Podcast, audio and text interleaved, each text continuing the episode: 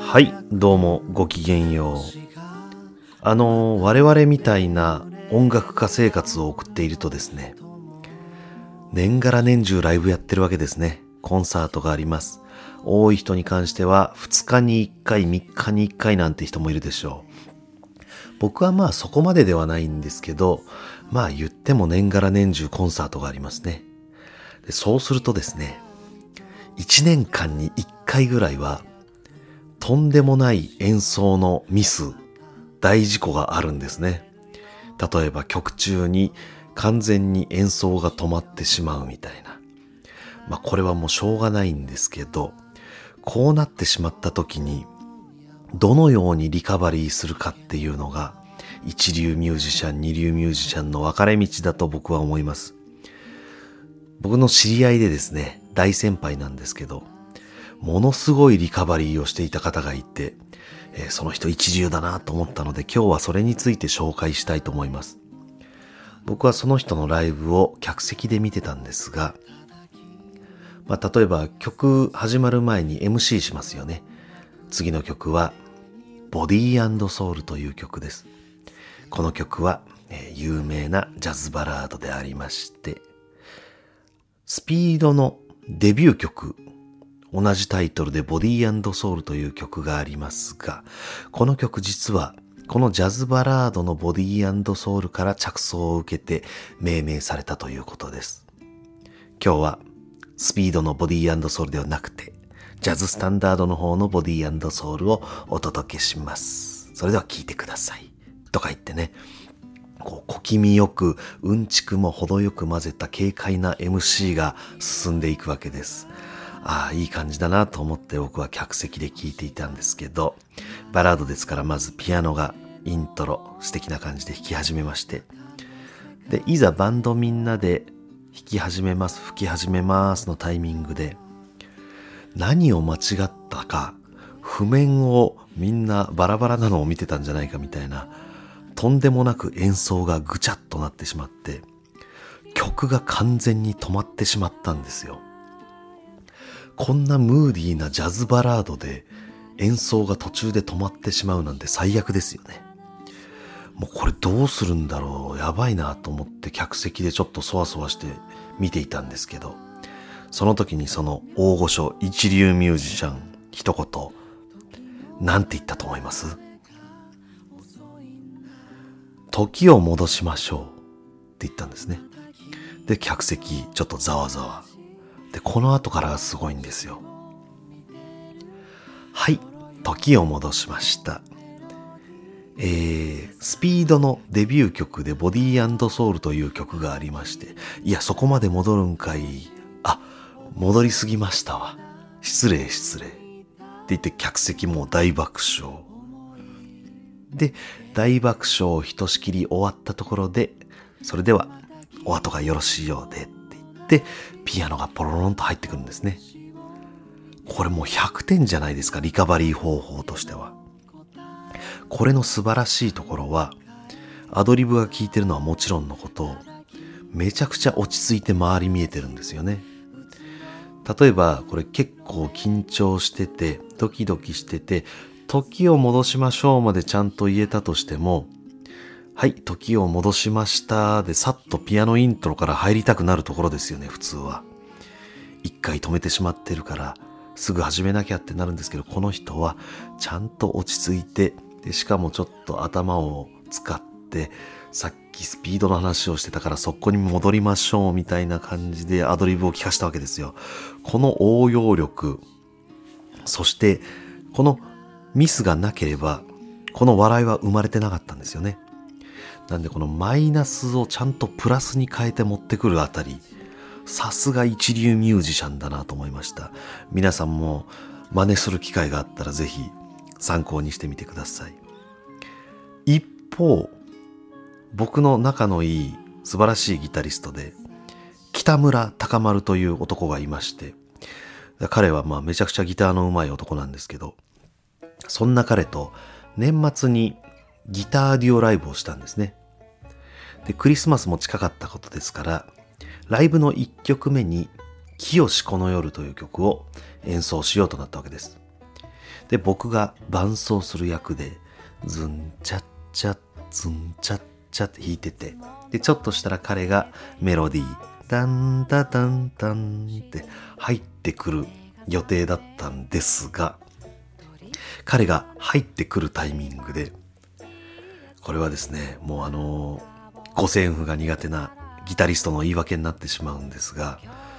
もうあの、ファを弾いてるのか、ラを弾いてるのか、もう線の見分けがつかなくなっちゃう時あるんですね。まあこれは本当に言い訳情けない話なんですけど、北村くんおそらくそうなってしまって、もうずっと3度上でハモってるみたいになってるんですよ。こうなんか一段上みたいにして読んでて。で、彼はまあそっから、あ、やばいと思って戻ってこようとするんですけど、気が動転しててなかなか戻ってこれなくて、戻ってきたと思って主旋律に戻ったもと思ったらまたハモり始めるみたいな。で、なんか結局、ハモってるんだか、メロディー弾きたいんだか、なんならこれ違う曲なのかみたいな感じのまま、あれよあれよとワンコーラス終わってしまったんですね。で、ワンコーラス終わってしまったところで完全に演奏がストップしてしまいました。ここで北村くんの言った一言。これがまた本当に素晴らしいんですけど、なんて言ったと思います？これはなかなか予想が難しいと思うんですけど、彼真顔で一言、じゃあ、そろそろ始めますか？って言ったんですよ。これどういうことかわかりますか？冒頭のミスしてグダグダになってしまった1分半の印象をミスではなく、これ全然ただ今音出ししてリハしてただけですよっていう風にその一言で印象をすり替えたんですよ。めちゃくちゃすごいですよね。それをしかもアドリブでやるって。だからこれ結局、結果的にはお客さんから見たら、冒頭の僕のイントロは、僕がちょっとその時間ジャストぐらいになっても空気読めずにジャカジャカ弾き始めちゃったやつみたいになって、で、それに対して北村くん、しぶしぶ、ちょっと合わせてあげるみたいなピロピロ弾いて、で、まあ1分ぐらいして、開始時間過ぎたから、もうそろそろやろうよ。いい加減やろうよ。みたいな体に見せかけたんですよ。で、多分実際そう見えてるんですよ。ものすごいですよね。ものすごいと同時になんか僕が開始時間になっても空気読めずにピロピロ引いてしまったやつみたいな、ちょっと僕の株が下がるんですけど、まあそれはいいとして、この印象操作素晴らしいです。何がすごいかっていうと、まあ、このミスしてしまったっていう事実は変わらないので、この事実を取り返そうとするんじゃなくて、印象を変えてやろうっていうそのうがった見方、これとっさにできますか？で、これをね、僕だけに聞こえる声量で、じゃあそろそろ始めましょうかって言っても、聞いてるお客さんとしては何の印象の変化もないわけですよ。なんでそれも見越しておそらく彼は、割と周りにいる人にもしっかり聞こえるぐらいの大きめな声で、じゃあそろそろ始めましょうかって言ったんですよ。この音量の感覚ももうバッチリって言って終わった後楽屋で二人で大爆笑してたんですけどね。えええーこの最初に紹介した方とこの北村くんの方、もうタイプは違うんですけど、どちらも100点の切り抜け方だなと思いました。ただこの北村くんの方は、ライブの冒頭1曲目でのミスのみしか対応できないですよね。使えないですね。まあ皆さんもし応用できる機会がありましたら、ぜひ参考にしてみてください。ということで、酒と涙と音楽と第28回ですかね。始まります。えー始まりますと言っても何かがあるわけではないのですが、ちょっと僕の近況報告をね、したいなと思います。このポッドキャストが一応各週日曜日に必ず更新ということでやってたんですが、前回の更新が3日ぐらい遅れてしまいまして、それでいて今回の更新で少し取り戻そうということで、スケジュールが大幅に乱れております。というのもですね、えー、前回ゲストで出てくれた松岡弘美さんのライブがありまして、それの準備だったり、他にもちょっと実はいろいろライブやお仕事がポツポツとあり、それで忙しくてですね、っていうのも理由の一つなんですが、それよりですね、ここ3週間前ぐらいですかね、実はちょっと体調を崩しておりまして、こう症状としては、もう食欲が全くないと。でも頭がぼーっとして何のやる気も起きなくなってしまうみたいなね、えー、そういう症状だったんです。で、熱はなかったんですが、なんかすごいだるいんですよ。これ何かなと思って、これはもしや流行りのコロナウイルスかと、僕一度もなったことなかったのでね、いよいよ来たかと思ったんですが、ちょうどその時所属していたオーケストラの PCR 検査がありまして、でその検査の結果が陰性となりました。あ、これ違ったんだと。ということは普通の風邪かと思ったんですけど、熱はなかなか上がらなくてですね、風邪っぽい感じじゃないんですよね。この症状なんだろうって思いながらもう2、3日、えー、辛い症状が続きまして、あ、さてはこれ花粉症だなと。なんだか今年の花粉は例年の5倍だなんてニュースでやってますから、あ、もう花粉症、僕花粉症結構きつい方なんですね。で、今年の花粉はもう鼻ずるずるじゃなくて体のだるさから来るんだと。もう5倍まで来るとそれぐらいのレベルなんだと思って、いよいよかと、その時期が来たかと思っていたんですけど、どうやらそうでもないんですね。これは何だと思っていろいろ調べてたどり着いたのがこれウイルス性胃腸炎だとこれなんか実は2月の頭ぐらいですかね。1月2月に実は水面下ですごい流行ってたらしくてウイルス性胃腸炎。でその症状というのが体がだるくて食欲が全く出ないと。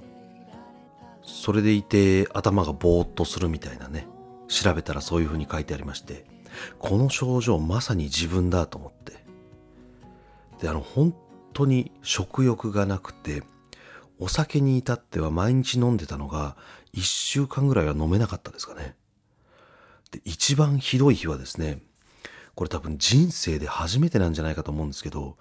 24時間何も食べなかったんですよ、この自分が。大酒飲み、大食いのこの自分が一日何も食べないっていう日がありまして、で、その日だけで3キロ落ちました。やっぱり落ちるんですね。で、お酒もですね、1週間ぐらい飲まず、で、その後はちびちび飲み始めたんですけど、なかなか前のようにはガバガバ飲めない体になってしまったんですね。今でもですね、まあ、2、3倍薄いウーロンハイなんか飲んだらもういいや、限界だわ、みたいな体になってしまいました。で、こう、ある意味ですね、一日何も食べなかったことでちょっとデトックスされたような感じになって、お酒も減らして、えー、体重も3キロ落ちてということでですね、こう、年始に僕がこのポッドキャストで掲げていた目標の一つであった、お酒を減らして体重を落とすという、この目標が、えー、図らずも達成されてしまったというのが、えー、この直近のビッグニュースでありました。3キロ落ちてもまだ96キロなので、全然喜んでる場合ではないんですけどね。あとはですね、えー、僕の育毛事情、ちょっと前にお話したと思うんですけど、えー、知り合いのお医者様に薬を流してもらって、えー、その薬のおかげで年明けからめちゃくちゃ髪の毛が増えたっていうお話をちょっと前もしましたが、このポッドキャストでその話をしたらですね、これ名前は言えませんが、もちろん、先輩の、まあ、知り合いのミュージシャンがですね、このポッドキャストを聞いていてくれたらしく、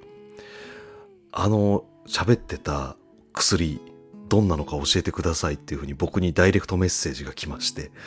えー、僕丁寧に、えー、こういう薬ですというふうにお伝えしましたが、多分僕ぐらいの重症患者がこれだけ入るぐらいの薬ですから結構副作用強いんですよね。なんであの皆さんも遠慮せずに言ってくだされば僕お答えしますけど多分ちょっといろいろ副作用だとかちょっと気をつけてやってくださいということでまあその上でね、えー、好き勝手やってくれればいいかなと思います。でもまあこれほど効くのかと。もうリアップとかちょっと試してたんですけど、それももう意味なかったんじゃないかぐらいな、それぐらいな勢いでね、えー、こんな効くもんかと、びっくりしておりまして、でもその薬をくれたお医者様にはもう足向けて寝られないですね。この間もまた会ったんですけど、本当に増えたねと、おめでとうと言ってくれて、まあ、そのお医者さん初めて僕に会った日に僕の頭皮を見るや否や今日出会えてよかったねって言ってくれて僕はその時半信半疑だったんですけどあの時の言葉間違ってなかったですね。やっぱりドクターってすごいですよ。ドクターはすごいです。でねそのドクターその時また最近会った時も結構僕の美容事情を気にかけてくださっていてで、あの、僕、高校生ぐらいからなんですけど、おでこに結構シワが寄るんですよね。こうなんか目をカーッと開いたりすると、おでこになんか二重ラインみたいなのできる人いるじゃないですか。僕、あれなんですけど、で、そのお医者さん曰く、君のそのおでこの、それも注射で一発だから、直したかったら言ってよって言うんですね。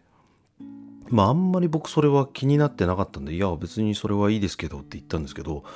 やっぱもう美容整形の技術って今多分すごいんですよね。で、しかも最近なんか高校生の女の子とかで、二重整形とか当たり前にやるみたいじゃないですか。もうすごいですよね。僕がよくわかんないような時代に突入してるんだなと思います。で、ちょっと前にですね、同級生の結婚式がありまして、で、高校の同級生、まあ、男子も女子もたくさん集まるような式があったんですけど、で、まあ、女の子、たくさんいるわけですよ。で、久しぶりに会う子も結構いて、で、その中に、ちょっと顔の感じが変わった子がいたんですね。で、その子を、まあ、あれと思ったんですけど、そしたら案の定、女の子同士、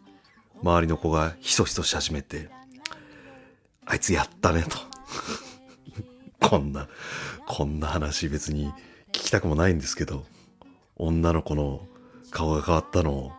女の子が、あいつやったねとか言ってましたね。なんかもう、そういうもんみたいですね。もうやりたい人はやるみたいな。値段もそんな高くないみたいなんでね。えー、そんな時代なんだなと思います。ということで、このお医者さんにはですね、僕本当に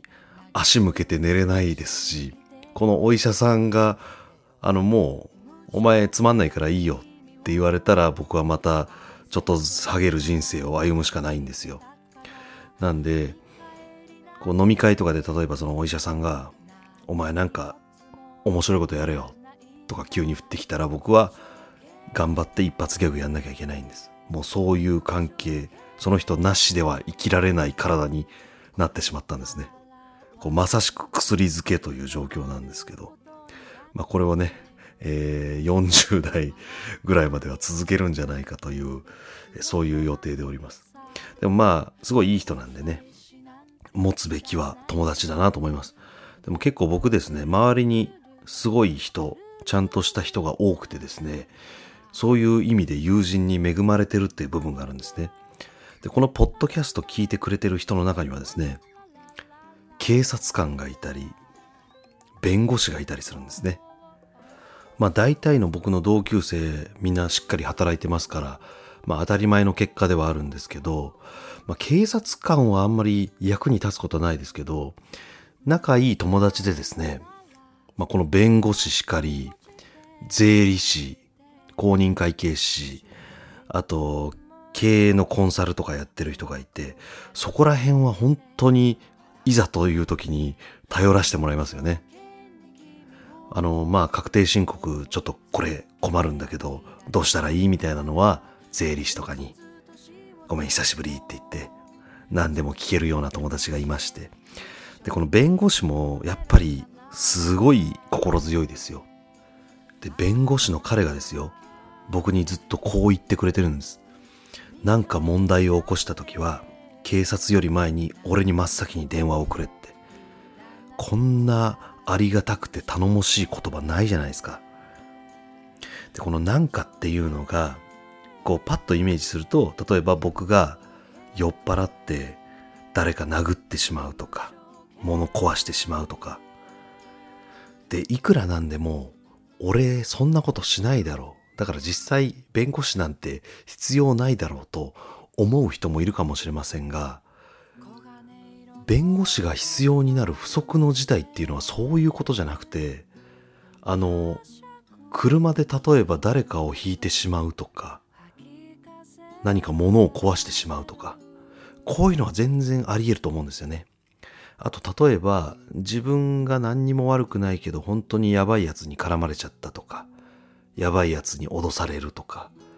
こういうことはあり得ますよね。で、そういう時にやっぱり何かあったら俺に電話くれよって言ってくれる弁護士いるのめちゃくちゃ強いなと思って。これはね、もう本当に毎年なんかお歳暮を送らなきゃいけないレベルの話ですよね。ということで、持つべきは友達だな。いい仕事に就いた友達だなという話でした。で、まあ、これをね、考えたときに、そういうやつが本当に困ってるとき、逆に僕は何をしてあげられるかなと。このミュージシャンという立場で考えると、何にもできないんですよね。本当に困ってる時に横で演奏されてもうざいだけですから、本当に何の力にもなれない、ちっぽけな人間だなと思います。なんでまあね、えー、靴舐めるぐらいはします。あとまあ10万ぐらいだったら貸せますか。はい、ということで今日はありがとうございました。君のこと秋風がそっとさらって